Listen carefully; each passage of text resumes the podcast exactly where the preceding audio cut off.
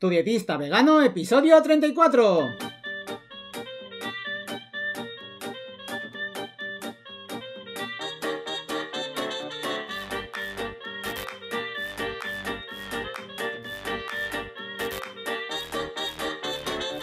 Hola, ¿qué tal? Muy buenas a todas y a todos. Bienvenidas y bienvenidos al podcast de Tu dietista vegano.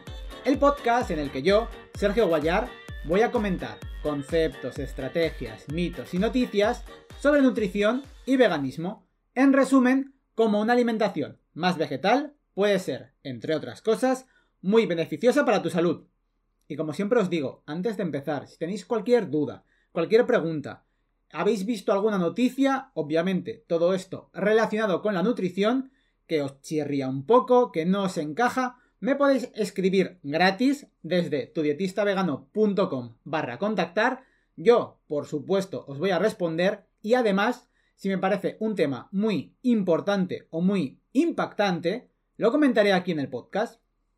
Precisamente, el tema de hoy, colonoscopia y dieta vegana, viene a raíz de un email que me mandó hace unos días Eva y en él me preguntaba un poco por esa dieta que se debe llevar pues esos días previos a que te hagan pues eso, una exploración pues anal con el colonoscopio, lo que viene siendo la colonoscopia. Y claro, yo me puse a mirar un poco y realmente no es que haya mucha información sobre el tema. Así que yo también me puse a investigar y más o menos llegué a unas conclusiones que ahora os voy a detallar. Os comento un poco, pues el email que me comentaba Eva me dice, hay un tema del que no he leído nada de información, y es que hace pocos días vi la dieta que le mandaban a mi padre pre-colonoscopia. Lo detallo. Tres días antes de la colonoscopia empiece la dieta sin fibra. Puede tomar caldo de carne, pescado blanco o hervido, tortilla francesa, jamón serrano o cocido, carne sin grasa a la plancha, agua, café o infusiones, leche desnatada zumos sin pulpa y caldos colados. Claro, cuando uno es vegano y ve esto, quiero decir, hola, ¿puedo tomar agua, café, infusiones y zumos sin pulpa y caldos colados siempre que sean de verdura, obviamente? Y pone, no puede tomar verdura, fruta, legumbres, hortalizas, patatas, arroz, pasta, guisos de carne o pescado, embutidos, pan, picos, bollería, chocolate, alcohol y bebidas gaseosas. Digo, eh, ya está, ya está claro. Además me comentaba, bueno, que esto lo puedo leer eh, si tú bus bueno, si busquéis en Google también, preparación colonoscopia HM hospitales. Entonces, bueno, eh, sigo continuando el mail y ya eh, sigo luego ya doy mi respuesta. Pensé, ojalá no tenga nunca que hacerme una colonoscopia, porque creo que moriría de hambre.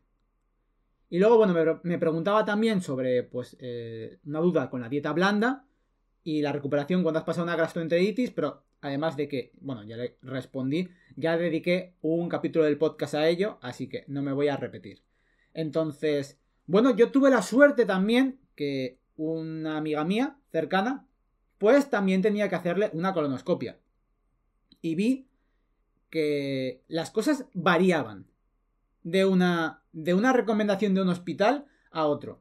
Esta recomendación que os voy a leer ahora viene de el hospital, bueno, de un hospital de aquí de salud, de Aragón, ¿vale? En España.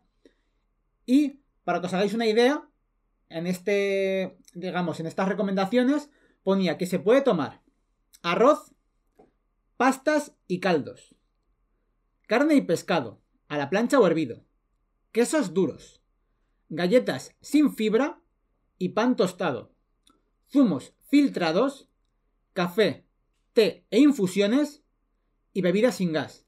Y no se puede tomar ensaladas, carnes y pescados en salsa, verduras, legumbres y patatas, fruta, embutidos, leche, grasas, pasteles y bebidas con gas. Claro, yo lo que le contesté es que las recomendaciones eran ligeramente diferentes, pero más o menos nos hacemos una idea. Eh, básicamente, como bien dice, es una dieta sin fibra. Y de todos es sabido que precisamente los alimentos vegetales integrales pues son ricos en fibra. Es lo que tienen. y además de, bueno, de todas estas recomendaciones pues que se dan, pues claro, uno puede decir, es que, voy a estar tres días a base de caldos y zumos. Por un lado, a ver, es realmente una jodienda. Esto está claro. Tener que estar a base de líquidos tres días. No pasaría mayores ni nada, pero yo creo que no es necesario. Y me explico por qué. Porque como bien dice, hay que buscar una dieta baja en fibra. Pero también tenemos algunos alimentos, digamos, recientes, entre comillas, para aprovecharnos de ellos y usarlos en nuestra dieta para que no sea una dieta líquida. Obviamente, claro, se pueden tomar zumos, los zumos no es que sean pues eh, la bondad personificada, aunque sean naturales, pero pues si son tres días, pues claro, pues a raíz de esto pues puedes llegar a tomar zumos, sí, y caldos también de verduras, pero apetece comer algo sólido. Y para que os hagáis una idea, por ejemplo, en una de estas dietas ponía que no se podía comer arroz y en la otra sí. Y me explico un poco por qué. Porque depende un poco también del arroz. Para que os hagáis una idea, el arroz blanco tiene 0,4 gramos de fibra por cada 100 gramos. Yo creo que estos alimentos que puedan llegar a rondar entre pues, el medio gramo de fibra por cada 100 gramos van a dejar muy poco residuo en lo que viene siendo el colon. Al final lo que se busca es eso, que haya poco residuo. Si tú comes alimentos pues, ricos en fibra, van a haber mucho residuo y no se va a poder ver bien en la colonoscopia. Pero pues eso, el arroz blanco en algunos sitios pues sí que lo permiten. Entonces, teniendo esa base de 0,4, pues cosas que estén por ahí cerca serían admisibles. Por lo que el tofu tiene 0,3 gramos de fibra por cada 100 gramos. Así que yo creo que el tofu estaría bien. Lo puedes cocinar. Claro, es verdad, el tofu, pues bueno, pues salteadito, igual con alguna especia. Es verdad que pues tampoco seguramente puedas abusar demasiado de esos eh, alimentos hechos pues con mucho aceite. Pero podrías hacer algún jueguecito ahí con el tofu, alguna recetita, pues para que no sea todo tan líquido. Por otro lado, pues la bebida de soja suele tener 0,6 gramos de fibra por cada 100 gramos. Esto es como un ejemplo. Igual tienes alguna otra bebida vegetal que también sea parecida y por ende podrías usarla por variar un poco, digamos.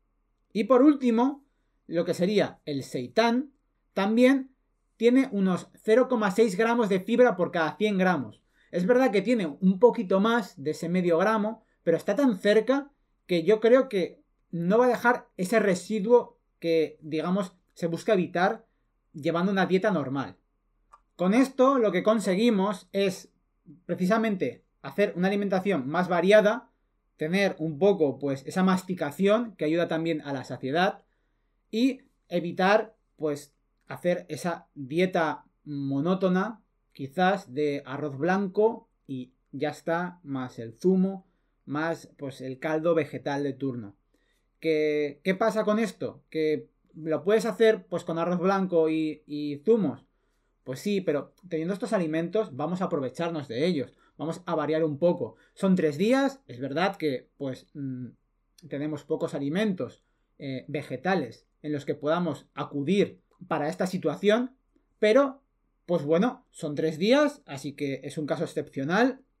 Vamos a intentar llevar pues esto lo mejor posible y ya cuando pasen los tres días, pase la colonoscopia, ya volveremos a la normalidad. Básicamente es eso. Espero que, pues si no teníais un poco, pues idea de lo que se pide antes de una colonoscopia, que os sirva de ayuda. Si ya habíais sufrido, entre comillas, una colonoscopia y de repente os habéis vuelto veganos, pues que sepáis que hay un poquito más de opciones. Y nada, pues ya sabéis que tenéis en las notas del programa, tudietistavegano.com barra 34, todas las anotaciones que muchísimas gracias por escuchar el podcast, compártelo con esa persona que esté previa a hacerse una colonoscopia para ayudarla un poquito a tomar otras decisiones de cara a su alimentación. Y que nada más, que muchísimas gracias de verdad por escucharme, por suscribiros en Spotify, en Apple Podcasts, en Evox, por escucharlo desde Google Podcast, desde YouTube, desde mi web, desde donde queráis. De verdad, muchísimas gracias por estar allí al otro lado aguantándome y que nos veremos en el próximo episodio. Adiós.